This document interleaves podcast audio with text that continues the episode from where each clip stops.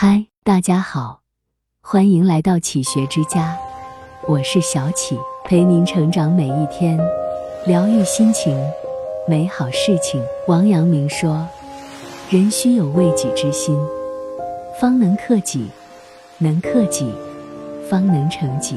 为人处事，我们一定得学会克己，即克制自己的内心，能够反省自己，克制内心的欲望。”方能成就自己。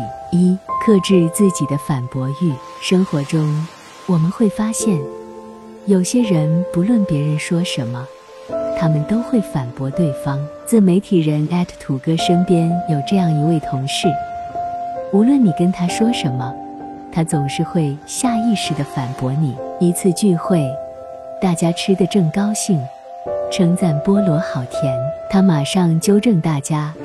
说这是凤梨，大家打趣道：“不都一样吗？”可他不以为然，继续滔滔不绝地反驳，甚至讲到了植物分类上。同事们面面相觑，不敢再多说什么。原本轻松的聚餐，被他败了兴致。从那以后，再有聚会，大家都跟默认一般，不再叫他。有句话说得好：“如果你老是去争辩、反驳。”也许你能偶尔获胜，但那是空洞的胜利，因为那样你永远也得不到对方的好感。我们都曾在某一刻想要去纠正别人，但若只顾辩驳，不考虑他人的感受，反而会让自己满身是刺，推远了与别人的距离。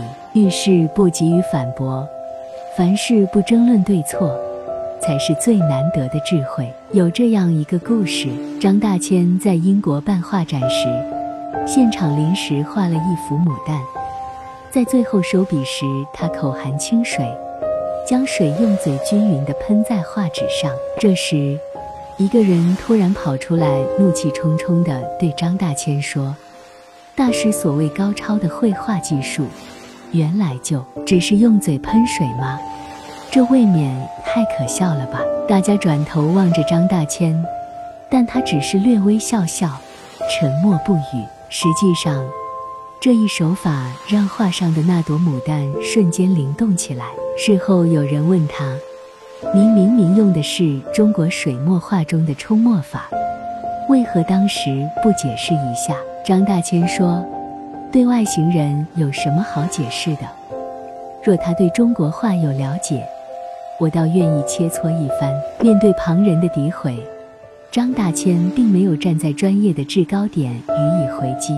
就像作家刘润说的：“有时候把别人不信的事做好，胜于雄辩。”其实，一个人修养越高，越不会拿别人的无知抬高自己，也不会拿自己的优势贬低别人。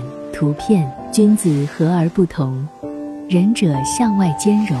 当一个人面对旁人的反驳，置若罔闻，不在据理力争，也就拥有了容人的本事。二、克制自己的倾诉欲。有一期《奇葩说》中，傅首尔讲到他有一个特别好的朋友，这位朋友离婚时，只给他发了两个字：“离了。”傅首尔思考了半天，回了三个字：“还好吧。”朋友回答：“还好，聚散有时，各生欢喜吧。”其实傅首尔知道，他的这位朋友一定很难过，但是没有过多的诋毁、放肆的哭声，只有点到为止的分寸。他忍不住感叹：人类的悲喜并不相通。成年人的崩溃不需要观众。在节目《追梦人》中，巩立姣分享了自己的一段经历。二零二一年的东京奥运会，她如愿登上了奥运会最高领奖台，成为中国第一个铅球世界冠军。然而，在这辉煌的背后，她曾有过一段鲜为人知的辛酸经历。早在里约奥运会，巩立姣就杀进决赛，可在最后一球。他出现了失误，遗憾地错失了金牌。赛后，他不愿意见人，吃不下饭，总是莫名的掉眼泪，内心的封闭，使得他一度见到训练场地就害怕。即使在那段最难的日子，巩立姣也未曾向亲人和朋友倾诉，只是在心里不停地劝说自己。就像她在采访中说的：“别人对我的期待都是一出场就是冠军，可冠军哪有那么容易？”一禅小和尚有一段话很有共鸣：委屈要自己消化，故事不用逢人就讲。你说的是真话。别人看的是笑话，外人只看结果，自己独撑过程。成年人的世界没有那么多感同身受，只是苦乐自度，冷暖自知。人活着难免碰到不如意之事，没有人不受伤，只是不愿喊疼。早在里约奥运会，巩立姣就杀进决赛，可在最后一球，她出现了失误。遗憾地错失了金牌。赛后，他不愿意见人，吃不下饭，总是莫名的掉眼泪，内心的封闭，使得他一度见到训练场地就害怕。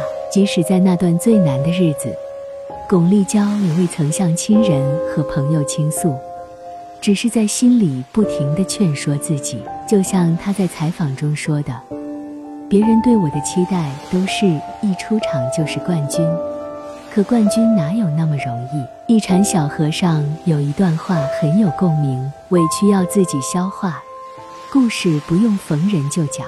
你说的是真话，别人看的是笑话，外人只看结果，自己独撑过程。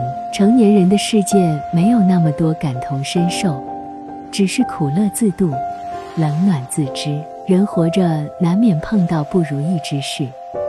没有人不受伤，只是不愿喊疼。走过半生，才豁然明白，时间和沉默才是治愈生活的良药。再多的倾诉，于事无补。与其叫苦不休，不如沉默不语。学会安静，懂得克制，才能在苦难中重塑自己。三、克制自己的炫耀欲。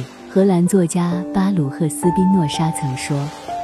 人类最无力控制的，莫过于他们的舌头；而最不能够做到的，莫过于节制他们的欲望。木秀于林，风必摧之。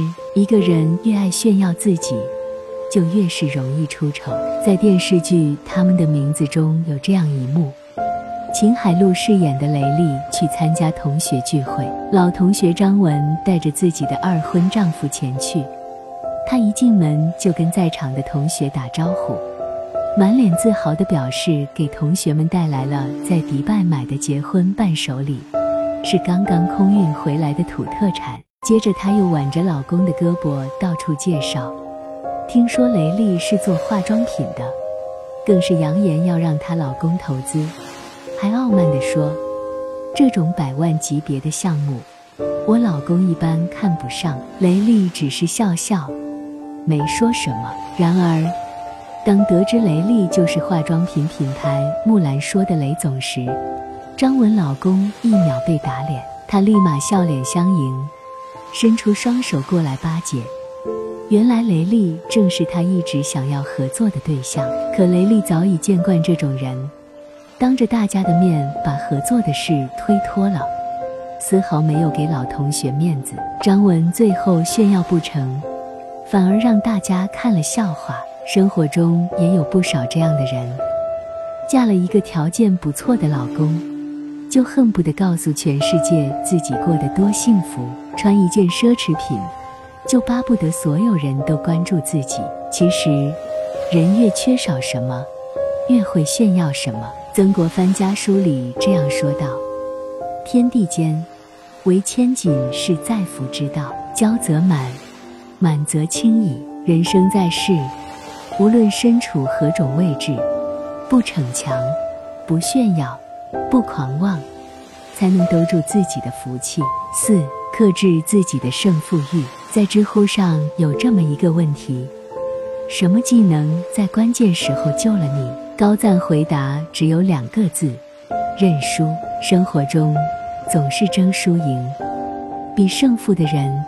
往往都是在跟自己较劲。在畅销书《为什么有才能的人未必会升职》中有这样一个案例：丽丽有一个困惑，自己明明是公司最努力的，也是工作能力最强的，可领导却提拔了其他人。其实丽丽的问题就出在太爱较劲了，工作中处处比较，总是想压人一头。领导安排的工作，她每次都是抢着完成。不给别人留一点余地，常常加班到很晚。部门做方案讨论，他又是提出不同看法，又是给出修改意见，十分强势。时间长了，整个公司都对他议论纷纷。在一次公司会议上，领导晋升了另一位同事为经理助理，原本胜券在握的丽丽却落选了。看着闷闷不乐的丽丽。一位老员工请她喝茶期间，道破了真相：“你太过争强好胜，年底的员工互评分数最低。”丽丽这才恍然大悟。有一句话说得好：“那些一生爱较劲的人，最后只会落得个身心俱疲，输人又输阵。与别人较劲，会使人冷漠疏离；与自己较劲，又会徒增烦恼痛苦。”周国平曾说过：“人要有不较劲的智慧。生活的大多数烦恼，都源于自己好胜的内心。较劲的人，生活必定处处打结。学会给自己松绑，收敛克制，才会过得舒心，活得洒脱。”五，有人说，人没有绝对的自由，克制比随心所欲更迷人。心有所戒。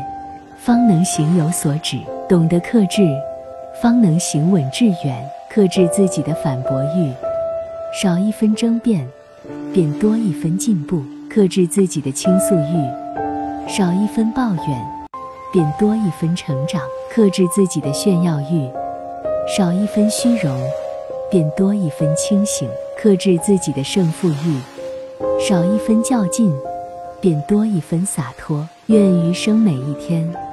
我们都能在克制中修行，对自己负责，方能不负此生。懂得克制欲望，才能收获轻松。这里是启学之家，让我们因为爱和梦想一起前行。更多精彩内容，搜“启学之家”，关注我们就可以了。感谢收听，下期再见。